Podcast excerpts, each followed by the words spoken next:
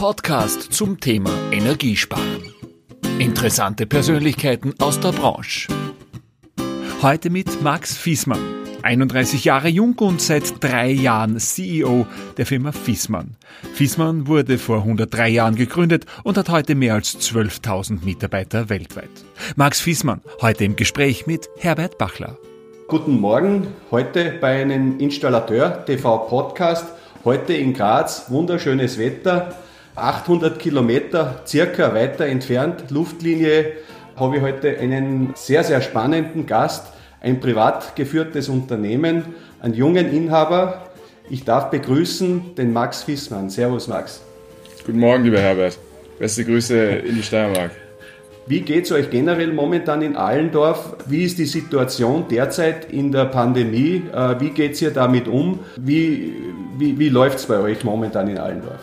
Zuerst einmal, uns geht's gut. Wir sind Gott sei Dank von der Infektion in Nordhessen, aber auch in der sonstigen großen Fissmann-Familie einigermaßen verschont geblieben. Also das heißt, die 12.000 Familienmitglieder haben wenige im geringen zweistelligen Bereich Infektionen gehabt und haben sehr viel dafür getan, dass sich das auch in der nahen Zukunft nicht verändern wird.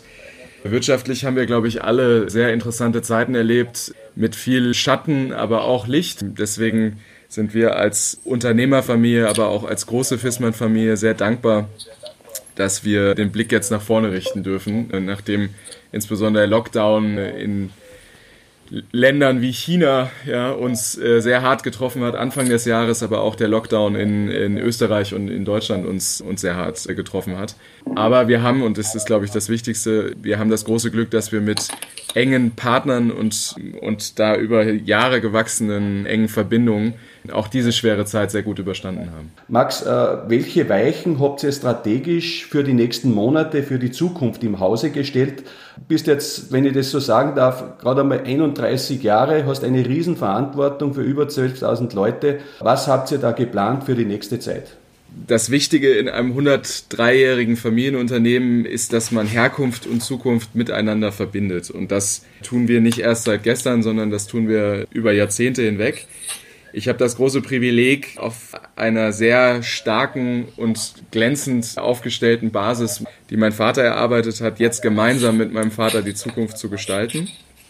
Und wir haben nicht nur in den, in den letzten Monaten und Wochen, sondern auch in den Jahren davor eine Basis gelegt, um nicht nur Antworten auf die Energiewende zu finden, sondern auch um äh, digitale Möglichkeiten für uns nutzbar zu machen. Und ich, und ich glaube, der wichtigste Beitrag, den wir leisten, ist, dass wir die, die Möglichkeiten, die sich hier bieten, nicht nur ausschöpfen wollen, sondern dass wir eine äh, Zukunftssicherheit unseren Partnern und unseren Endkunden anbieten. Auf der einen Seite sehen wir, der Klimawandel ist sehr sichtbar für uns alle geworden, nicht nur durch Greta Thunberg, sondern das ist eine reale Entwicklung, äh, die unsere Wälder betrifft, die unseren Alltag betrifft, äh, wo wir Antworten finden müssen und gerade mit unserer Branche einen großen Beitrag leisten können, die CO2-Einsparungen zu senken.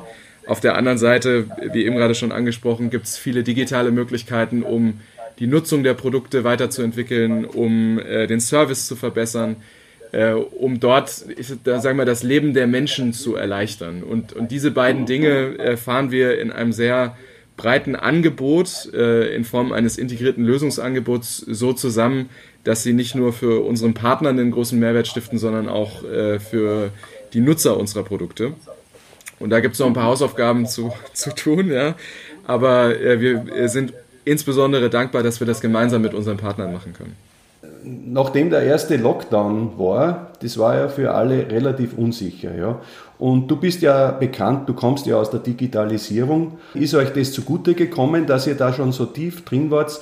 Wie seid ihr da nach dem Lockdown damit umgegangen? Das geht uns allen so, ja, in, im Handwerksbetrieb oder in einem Industrieunternehmen, äh, was aus einem Handwerksbetrieb äh, in 1917 äh, hervorgegangen ist. Ähm, dass wir auf der einen Seite äh, von der Digitalisierung in, im Lockdown profitiert haben, nach innen gerichtet, also sprich, dass wir uns organisieren konnten, dass wir uns mit, ähm, in unserem Fall, unseren 12.000 Familienmitgliedern sofort austauschen konnten und da den Arbeitsmodus entsprechend äh, schnell verändert haben über Videokonferenzen, über digitale äh, Zusammenarbeit. Äh, die Basis haben wir vor fünf Jahren gelegt und haben davon profitiert, dass wir es nicht äh, dann erlernen mussten Äh, das ist sicherlich der eine Teil, aber der andere Teil, der ist eigentlich der viel entscheidendere und der betrifft vor allem die Partnerschaft, dass wir durch die digitalen äh, Service-Tools äh, die Möglichkeit hatten, ähm, ganz viele Dinge aufzufangen, die man ansonsten nur physisch hätte erledigen können und da dort ja auch äh, in vielen Fällen mit der Angst der Menschen konfrontiert war, vielleicht wenn man es vermeiden konnte, nicht den Zugang zum Keller zu öffnen.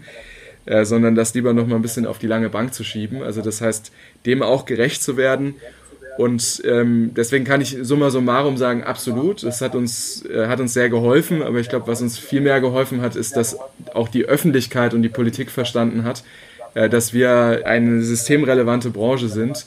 Nicht nur in Bezug auf den Klimawandel, sondern auch im Aufrechterhalten des, ähm, des Alltags.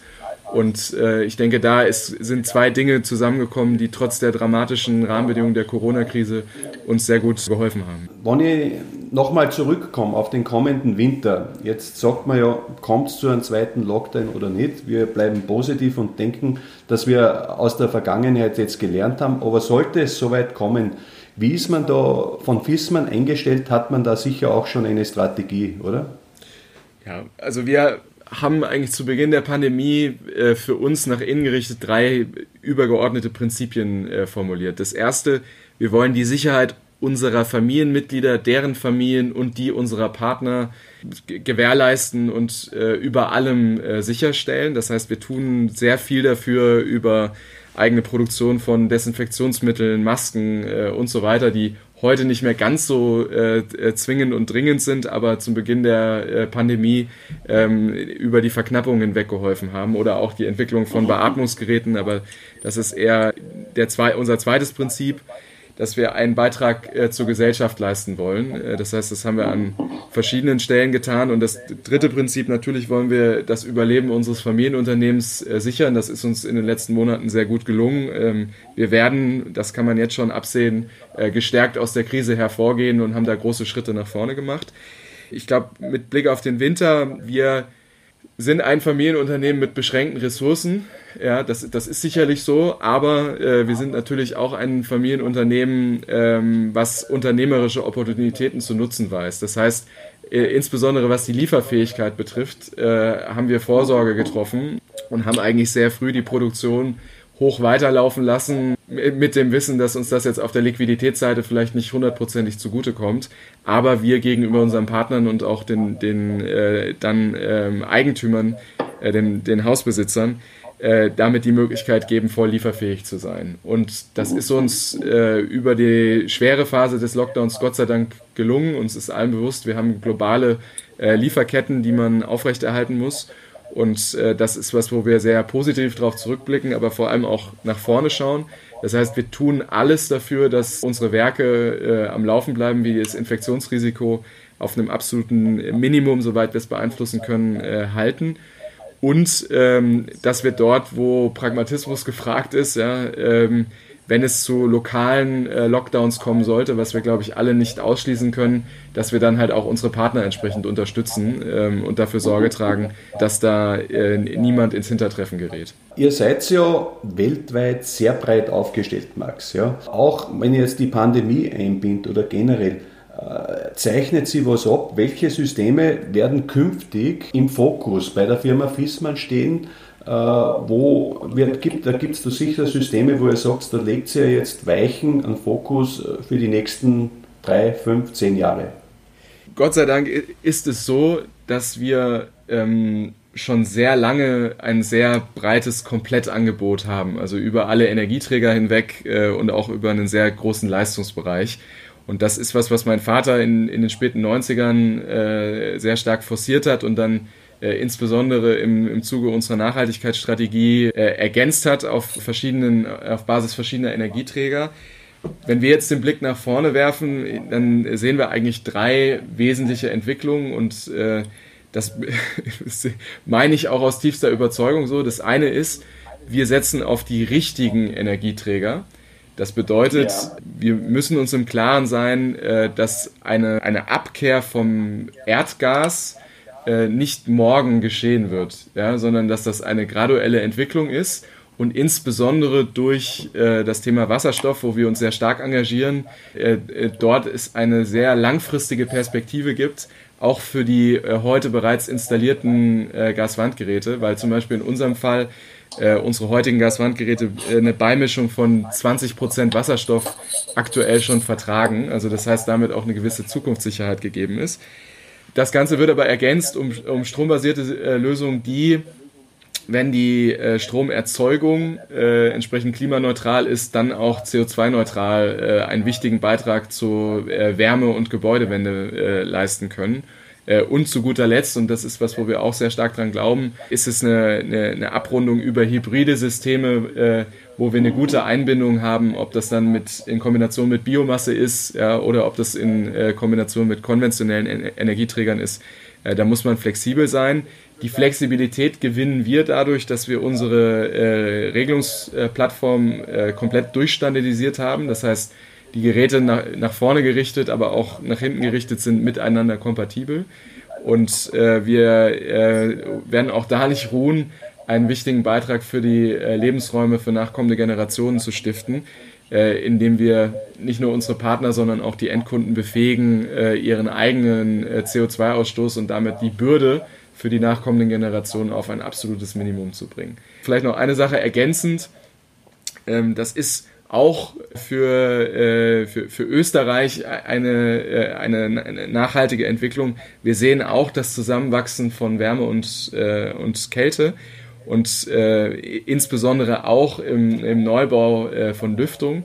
Und natürlich setzen wir uns da sehr intensiv mit auseinander, dass wir uns nicht nur ähm, mit der richtigen Temperatur auf der Wärmeseite beschäftigen, sondern äh, auch die Kälte sehr stark im Blick haben, äh, aber gleichermaßen auch die richtige Luftqualität anzubieten, was nicht nur im, Ko im Kontext der Pandemie eine große Rolle spielt, äh, sondern auch im Kontext der richtigen, des richtigen Klimas und der richtigen äh, Wohnraumqualität.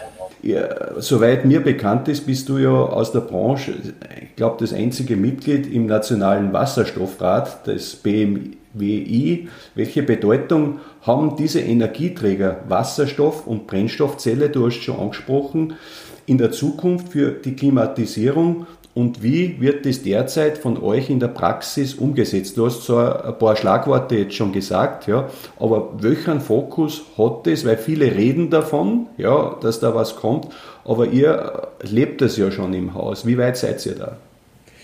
Ich glaube, auf der einen Seite, wenn es jetzt um die Nutzung der Brennstoffzellen ähm, geht, da sind wir eigentlich auf zwei Faden unterwegs. Das eine ist, dass wir ähm, rückwärts gerichtet äh, Häusern, die heute über eine Erdgasheizung verfügen, ähm, eine äh, Nachrüstlösung, also eine Hybridisierung über die Brennstoffzelle ermöglichen.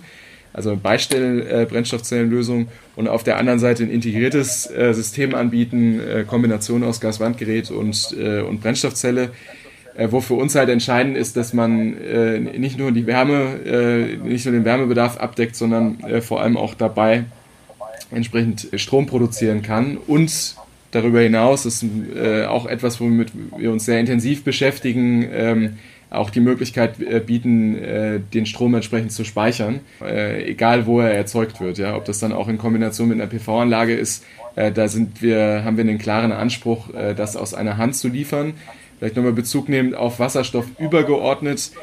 Ich glaube, was halt von der Politik zunehmend gesehen wird, allerdings noch nicht stark genug und ich werde da auch nicht müde, da äh, das gebetsmühlenartig äh, zu wiederholen und zu betonen und, und einzumassieren, ist die Tatsache, dass ähm, wir nicht bisher verkannt haben, welche Speicherkapazität eigentlich unsere Gasnetze uns liefern.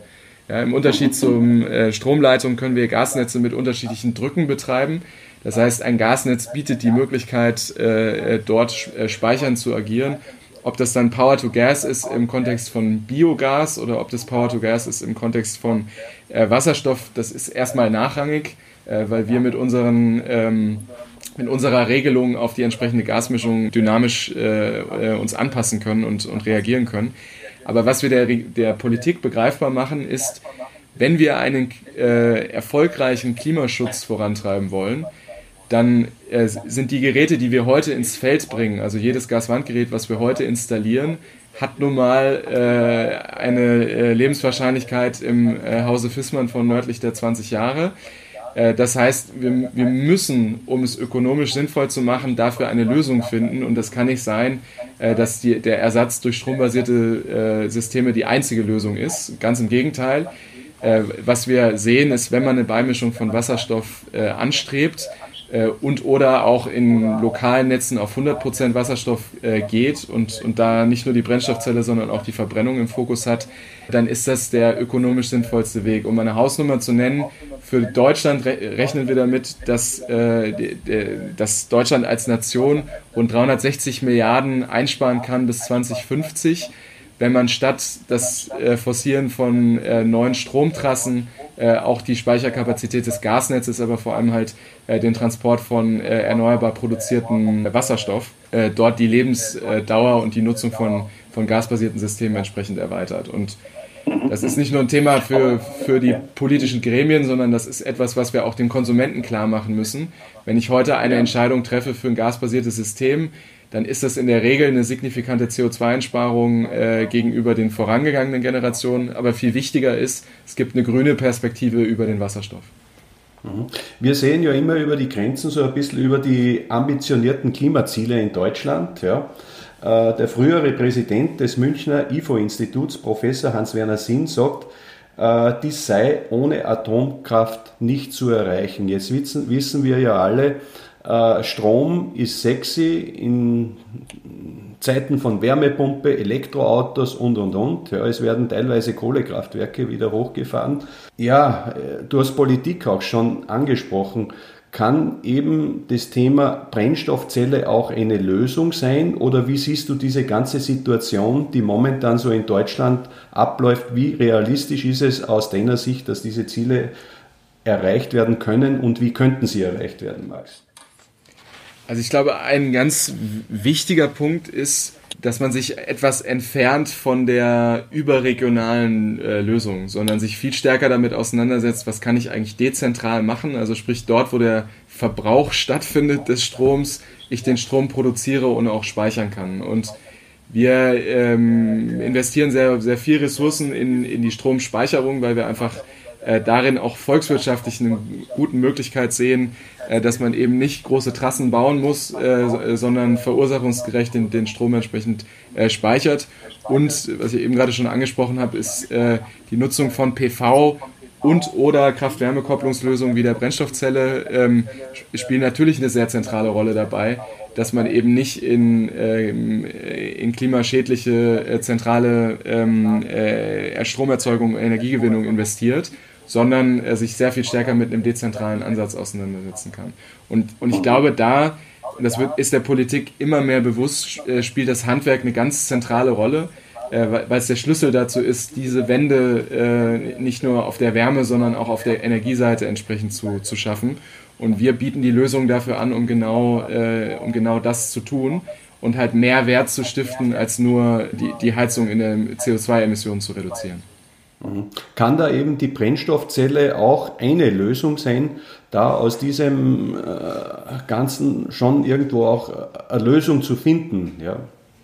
Absolut. Also ich glaube, Kraft-Wärme-Kopplung im, im Allgemeinen, also ob es dann Wasserstoffnutzung in, in konventionellen BHKWs ist oder äh, Wasserstoffnutzung oder äh, Erdgasreformation im, im, im Brennstoffzellenbereich, absolut. Also ich glaube, Wärme und Strom zu produzieren, aber äh, vielleicht an der einen oder anderen Stelle dann eher wärmegeführt unterwegs zu sein und den Strom dann entsprechend äh, speichern zu können und oder auch mit anderen Energiequellen, anderen erneuerbaren Energiequellen zu kombinieren, ist ein Weg, der äh, ist, ist ganz wichtig, äh, damit wir, damit die Energiewende gelingt und es keine verkopfte äh, reine politische Entscheidung ist.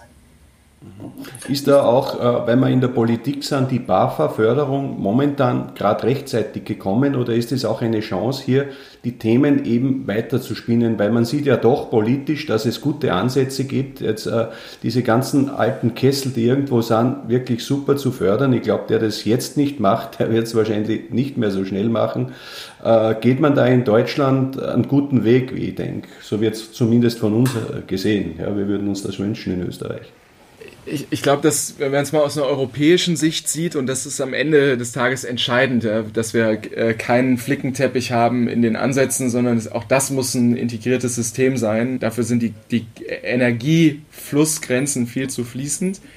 Dann kann man, glaube ich, positiv festhalten, dass äh, es zumindest mich nachhaltig beeindruckt hat, wie stark die Politik äh, an den Klimaschutzzielen festgehalten hat und eher noch versucht hat, die Anreizprogramme sehr stark darauf zu konzentrieren, äh, den Klimaschutz äh, als, als ähm, ja, wichtigen, wichtigen Anker überall mit reinzubringen. Äh, in Deutschland ist es sicher so gewesen, dass das Klimaschutzprogramm, was im September ziemlich genau vor einem Jahr äh, äh, verabschiedet wurde und, und dann zu der Erhöhung der BAFA-Förderung geführt hat, jetzt wichtig war in, in der Pandemie, um äh, die Nachfrage hochzuhalten.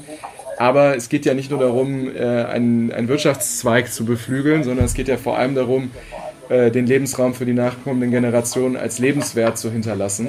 Und äh, ich glaube, da gehen viele Entscheidungen in die richtige Richtung. Und auch in Österreich hat man äh, genau verstanden, wie, wie der Weg sein muss. Ja, er kann nicht eindimensional sein, sondern er, er muss den verschiedenen Energieträgern Rechnung tragen. Und ich glaube, dass die, die Ansätze, die hier diskutiert werden, genau in die richtige Richtung zeigen. Das war Teil 1 unseres Installateur TV Podcasts mit Max Fiesmann, CEO von Fiesmann. In Teil 2 in zwei Wochen geht es darum, wie man es schafft, 12.000 Mitarbeiter weltweit zu begeistern, wie man es schafft, den Teamgeist hochzuhalten. Die nächste Folge unseres Installateur TV Podcasts hören Sie in zwei Wochen.